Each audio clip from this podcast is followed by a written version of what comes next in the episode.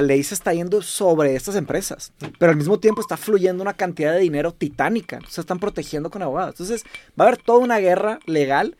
Y, Y además tú estás, tú estás estudiando eso Sí, específicamente. estoy estudiando eso específicamente. Wow, qué chingón. El- este término que, que acabo de pasar, el de filosofía de AI, y el que sigue va a ser, son métodos multidisciplinarios para problemas de AI, y el cuarto es AI Governance, que es cómo legislar inteligencia Ya, artificial. Con madre. Y luego ya hago mi tesis.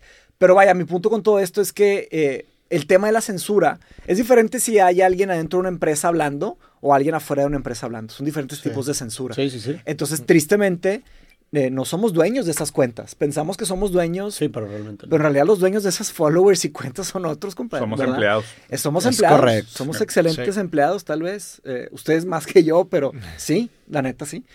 Pero mi, mi punto con todo esto es que cómo lograr que se haga justo, pues es un tema de business ethics, pero business ethics es una No tontería. existen. O sea, la ética eh, es como una, una paradoja, es como que choca el concepto, entonces es muy difícil.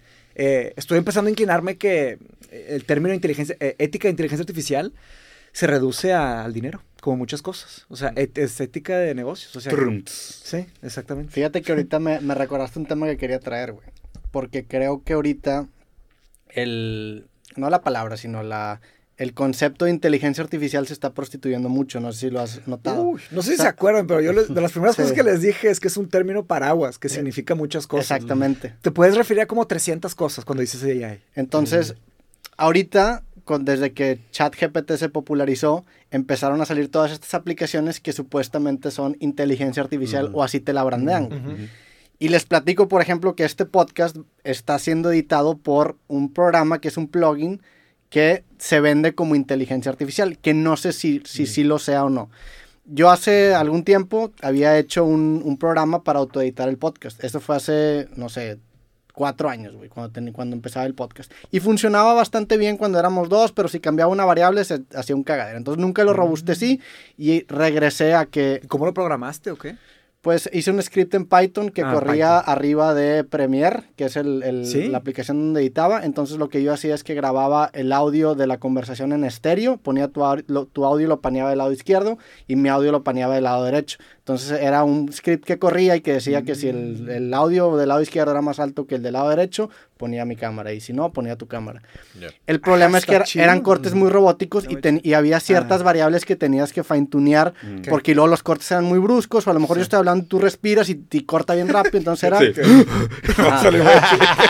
entonces era, era un Deberías pedo, hacer eso para fines cómicos. Sí, Pero bueno, Era, era un pedo, la neta. Ya. Y funcionó, pero si cambiaba tantito se, des- Tenía- se desmadraba bailaba. todo y aparte había ciertas cosas que quería yo enfatizar que no necesariamente tenían que ver con el volumen. Mm. Pasa el tiempo, güey, y me topo un TikTok en donde veo que ese programa que yo había hecho ya lo habían hecho un plugin y lo habían hecho obviamente mucho Ya. mejor, güey. Dije, ah, deja probarlo. Y ayer me dormí a las 2 de la mañana probando este plugin. Y edité ya el podcast Cosas que sale este sábado con ese plugin y la neta Funcionó quedó bien. cabrón. Queda chido. Entonces, este, este lo vamos a editar así, güey. ok. Entonces la- te lo brandean como AI está editando tu podcast. Y empecé a, a ver cómo funciona el programa y dije, pues bueno, digo, entiendo que es un algoritmo que está procesando los dos audios por separado, los cuatro audios que le metas y luego ya toma decisiones. Pero eso no necesariamente es inteligencia artificial. Claro. Mm. Quería ver específicamente tu opinión, que estás muy involucrado en el tema de Sí. inteligencia artificial. ¿Qué tipo de aplicaciones sí califican como inteligencia artificial y cuándo ya se empieza a usar para brandear? ¿Qué es lo que pasa, por Sí. ejemplo, que lo hemos hablado, lo hablamos con Santa Olaya de los coaches cuánticos, ¿no? Que la palabra cuántica No, también se usa. güey, güey. Ahora ya todo es inteligencia artificial, güey. Sí. ¿Qué es y qué no es, Mateo? Pues mira, es una pregunta muy grande. Ocuparía un ensayo por lo menos para responder. O se puede escribir un libro de eso, fácil. O sea, Pero preferirías no hacerlo. No, tal vez un día lo haga, pero, pero la verdad, prefiero no hacerlo porque no soy el más indicado. Hay gente mucho más preparada para esto. Lo, lo que les puedo decir es que normalmente lo que se usa cuando se habla de verdaderamente inteligencia artificial es cuando es un tipo de sistema, ¿verdad? Algo, algo programado que aprende eh, por sí mismo, pero también puede implicar un tipo de entrenamiento previo. Entonces, eh, entrenas un tipo de modelo Ujú. y con, con datos previos y se hace un tipo de un algoritmo, una, una fórmula, ¿verdad? Y luego le presentas datos nuevos y utiliza la información vieja para predecir lo nuevo. Generalmente hablando es esto. Ya vi que va a haber mil personas que van a tratar de eh, contraargumentar y, y sí, hay muchas definiciones, muchas formas de verlo. Pero, por ejemplo, lo de eh, lo ChatGPT, que sí es AI, eso es un tipo específico de AI. Es como si dices, usa matemáticas. ¿Sabes? Sí. O, entonces es, Es que es- a mí- es a- computer science llevado al nivel de aprender. Es que, que- simula inteligencia humana. Yo me acuerdo cuando Sí, estaba estudiando mi carrera, es, siempre me conflictuaba mucho ese tema porque para mí cuando algo se calificaba con inteligencia artificial era algo que le ponías tantas capas que te, que te aparentaba ser inteligencia artificial, pero realmente es un algoritmo. Sí. O sea, es un algoritmo que si desmenuzas capa, cor- capa por capa lo que está pasando, por ejemplo, ChatGPT. ChatGPT es esta red que agarra cierta información, Sí. genera conexiones semánticas, genera un texto, después le agrega una, ca- una capa que lo coloquializa y luego le agrega una capa para que no repita otra respuesta. Y son como que muchas capas que te dan la impresión. Y te predice la Ajá. próxima palabra. Es- Entonces, lo si, hace si súper lo ves de- si lo ves desde muy lejano, parece inteligencia artificial, pero ya cuando te metes a desmenuzarlo, Es que ahí te va. no, es- no sé si cae tanto en inteligencia Esto es una artificial. idea súper vieja. Desde, ¿se acuerdan del, del- del turco mecánico? Es una idea tan antigua como caminar hacia enfrente, como diría un tío nuestro ya de, de Brasil. Es, es algo que la tecnología en sí eso es. Es como eh, explotar las, las operaciones en muchas operaciones chiquitas. Pero cuando juntas todo eso se ve como algo Sí. wow. Eh, pero siempre hay un elemento de, de ilusión. Una vez que entiendes cómo funciona, ya como que te- se te quita la, la magia, ¿verdad? Sí, pero no, no sé, o sea, yo me acuerdo también en, en mi clase justamente de inteligencia artificial, hice un, hice un ensayo de tu compa Chomsky. Mm. Eh, y él, él, me acuerdo que argumentaba, ¿En estaba qué clase? en inteligencia En artificial. la carrera. Sí, sí. sí. Teníamos... pues, ¿Por eh, lenguaje o qué? Ajá, era, era una clase de inteligencia artificial en, pues, en los últimos semestres de ¿Qué mi texto carrera. leíste de Chomsky? ¿Te acuerdas? Era un ensayo, o sea, nos encargaron hacer un ensayo sobre precisamente la definición de inteligencia artificial. Ya. Y Chomsky, me acuerdo, digo, esto fue hace mucho tiempo, pero me acuerdo que en su artículo a grandes, rasg- a, a grandes rasgos lo que defendía en ese entonces era que era muy diferente tener este, este programa o este algoritmo de análisis de datos y predicción con ese, con ese análisis de datos a genuinamente tener inteligencia artificial. Que la inteligencia artificial Sí. como yo la había definido en ese entonces, era precisamente tener un algoritmo que no solamente predice, sino que aprende, Que encuentra sus propios mecanismos de raciocinio que escapan muchas veces de la lógica del ser humano. Ah. Y si, nos, si nos vamos, por ejemplo, en engines de ajedrez que son de inteligencia artificial, las nuevas, la, man- la manera en la de que... IBM y todo esto, la- ¿verdad? no, esto- incluso después, los por- nuevos, sí. porque las, las engines viejas no eran inteligencia artificial, eran un sistema Era de datos learning, que sí. con toda la información que tenían tomaban decisiones con, con datos. Y por ejemplo, Stockfish, que era la Ah, engine ya, de ya. ajedrez más cabrona hasta hace como cinco años, usaba ese método. Eso se llama GoFi. GoFi es Good Old Fashioned AI. Ajá. Good old fashioned. Good Old Fashioned AI. Que ellos trataban de Se había parado hacer... la cámara. Trataban de hacer inteligencia artificial con... Haz de cuenta que no trataban de aventarle un montón de datos y ver qué hacía el sistema, sino que trataban de programarla. Sí. que es mucho más difícil. y Llegaron a parar. Es que acuérdense que hay, hay inviernos de inteligencia artificial y veranos de inteligencia artificial. Estamos en un veranazo. Porque Veranazo, está tronando. De sí. la playera de Farid. Ahora, sí, exactamente. Sí, verano de AI. Ah, verano de AI, sí. sí. Bien Este, veraniega. pero eh, Machine Learning y Deep Learning también se consideran inteligencia artificial. Porque Machine Learning y Deep Learning sí, sí aprenden de alguna manera. Este, pero eh, ChatGPT ha sido una explosión. Primero porque nadie sabe bien cómo es. Nadie sabe bien por qué es tan bueno. En especial el ChatGPT 4.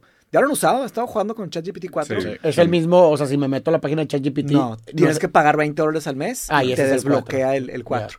Es un poco más lento, pero te hace unas cosas impresionantes. El libro que estoy escribiendo, no estoy escribiendo, que estoy editando para Luca es con GPT-4. Ya. Eh, funciona súper bien. Pero el una cosa es que nadie sabe bien cómo funciona, como que la... eh, Y nadie sabe bien por qué, pero esto no es nuevo. Hay muchos productos o servicios que han salido en el mundo y nadie sabe por qué funcionan bien. Por ejemplo, la aspirina de Bayer. Por muchos años se usó la aspirina y nadie sabía por qué funcionaba muy bien, que se me hace muy responsable también, pero funcionaba. Vendía, Sí. otro tema ahí de- de- de- del mercado. Y, y lo otro es que es un eh, GPT, ¿saben qué significa GPT? Es generative. Es Generative Pre-trained Transformer. Pre-trained Sí. Entonces es, un, es una arquitectura llamada Transformers, que si te interesa inteligencia artificial, Transformers, Haces Optimus Prime. hay que estudiar esa arquitectura. Salió de un paper que escribió Google y seguro están arrepentidísimos, ya van a empezar a publicar menos Google, te lo aseguro, ¿Por qué? porque abrieron una caja de Pandora Mm. y OpenAI logró, gracias al paper, Ah, ok. ¿sabes? O sea, O sea, lo sacó Google, OpenAI lo leyó y sacó Exacto. con esa información. muchos trataron, pero el, Y luego el Google se cagó porque dijo, transformer- ¿por qué no lo hice yo? Y la verga, ¿no? Ajá. No, se- se- y siempre decían, tenemos uno mejor, tenemos uno mejor. que Se supone que era Lambda. Pero a la mera hora de la hora, ninguno ha logrado hacer el performance que tiene GPT. Y nadie sabe bien por qué. Claro que todavía tiene muchos problemas, que podemos platicar de eso. Pero eh, al otro que voy es que, bueno, es Generative Pre-Trained Transformer. Transformer es la arquitectura más robusta que existe para hacer AI. Y hay mucha gente que tiene miedo que así se va a, fundamentar, cementar la industria. Como el teclado eh, QWRT, QWERTY. piensan que ya va a ser así para, para el futuro. Como que se, eh, puso los cimientos Exacto. para. Una vez que empieza a fluir el dinero, ya es de que, híjole, ya invertí un El costo un oportunidad de hacer otra cosa. es- Exactamente. Entonces hay preocupaciones porque tiene muchas fallas y ahí van a bloquear la industria y luego cambiar va a ser como darle vuelta al Titanic y ya. ya no se hace. Entonces ya no haces teclados de otra forma. Ese es el transform. Luego, eh, pre-trained es preentrenado. Compraron y Pero bueno, ahí, ahí, por ejemplo, lo que dices del teclado, ahí estás hablando desde un punto de usabilidad para el usuario. O sea, el tema del teclado es que tú como usuario ya te acostumbras al QWERTY y ya si Mm. te lo cambian te lleva a la verga. Todas las me- Aquí la manera de interactuar con GPT, aunque cambie la, inter- la, la infraestructura backend, va a ser muy similar. ¿no? Las metáforas siempre tienen límites, las analogías siempre tienen límites. O sea, es, es- es un ejemplo rápido para empezar a entender, pero sí, o sea, es mucho más allá que solo Aquí es la más como desde el punto de vista de API. O Puede sea, ser hasta el tema de la verdad, o sea, Sí. Tanto miente. los, ses- los sesgos que Los tiene que no nos sí. damos cuenta que tiene. Miles de cosas, sí. exactamente. Pero aparentemente es la que mejor jala. O sea, tratas otro modelo de Large Language Model y no. Pero, por ejemplo, muchos que estaban originalmente en OpenAI se salieron. De hecho, ahí luego les mando... eh, estoy en un grupo de inteligencia artificial generativa que me metieron por la maestría y hay gente de todo el mundo, gente de. Silicon Valley, de Stanford, de todos lados, y mandan unas cosas ahí que bien cañonas, que mejor no quiero ni, ni entrar a hablar de eso, pero hablaron de la historia de las personas que empezaron OpenAI. Uno aven- They're all dead. They're all dead. No, they're all rich. Ahora todos son máquinas. They're all, they're all rich. Un vato hizo una empresa que se llama Character.ai es- y puedes platicar con quien sea. Puedes platicar con Jesús, eh, entre comillas. Pues, güey, la página, la puedes página platicar esta- con Marx, güey. Hay una página bien chingona que, es- que hay un debate infinito entre Sisek y Herzog. ¿Ya la viste? No. Está verguísima, güey. O sea, te, te busca, es Sisek en, en Herzog Infinite Debate. Y literal sale la cara de Sisek de un lado, la cara de Herzog, que es el, el director este de cine, y están teniendo un debate infinito, güey. ¿Cuál este? Sí, güey, ¿O pícale. este? El Infinite Conversation. Ve, pícale. Ve, güey. ¿Cómo, güey? Dale play audio. Ve. with very deep religious feelings. No, ma- no, when ma- I say that Columbus was sent by God, then I really mean it. Y nunca a se calla la verga. Lleva desde que empezó a GPT Chat este of debate y nunca ha parado. a No mames. Y está basado en never Hay, GPT. that. hay un video de Sisek reaccionando y diciendo de que, my God, it does sound like me. I would say that y la verdad. Está muy cañón. Oye, sí, todos los de estos. world Deja que empiece. Sisek nomás. Y es voz AI. Es la voz también es ella. Le picar Very aquí, yo creo, para que pase have it. Ahí está. Maybe precisely. Un poquito qué high pedo pitch. con eso. Mateus, al chile, si quiero que nos des tus two cents ahorita. Uh, De- tengo. More Voy a hacer un. Güey, si habla igual, cabrón. Estoy haciendo una conferencia.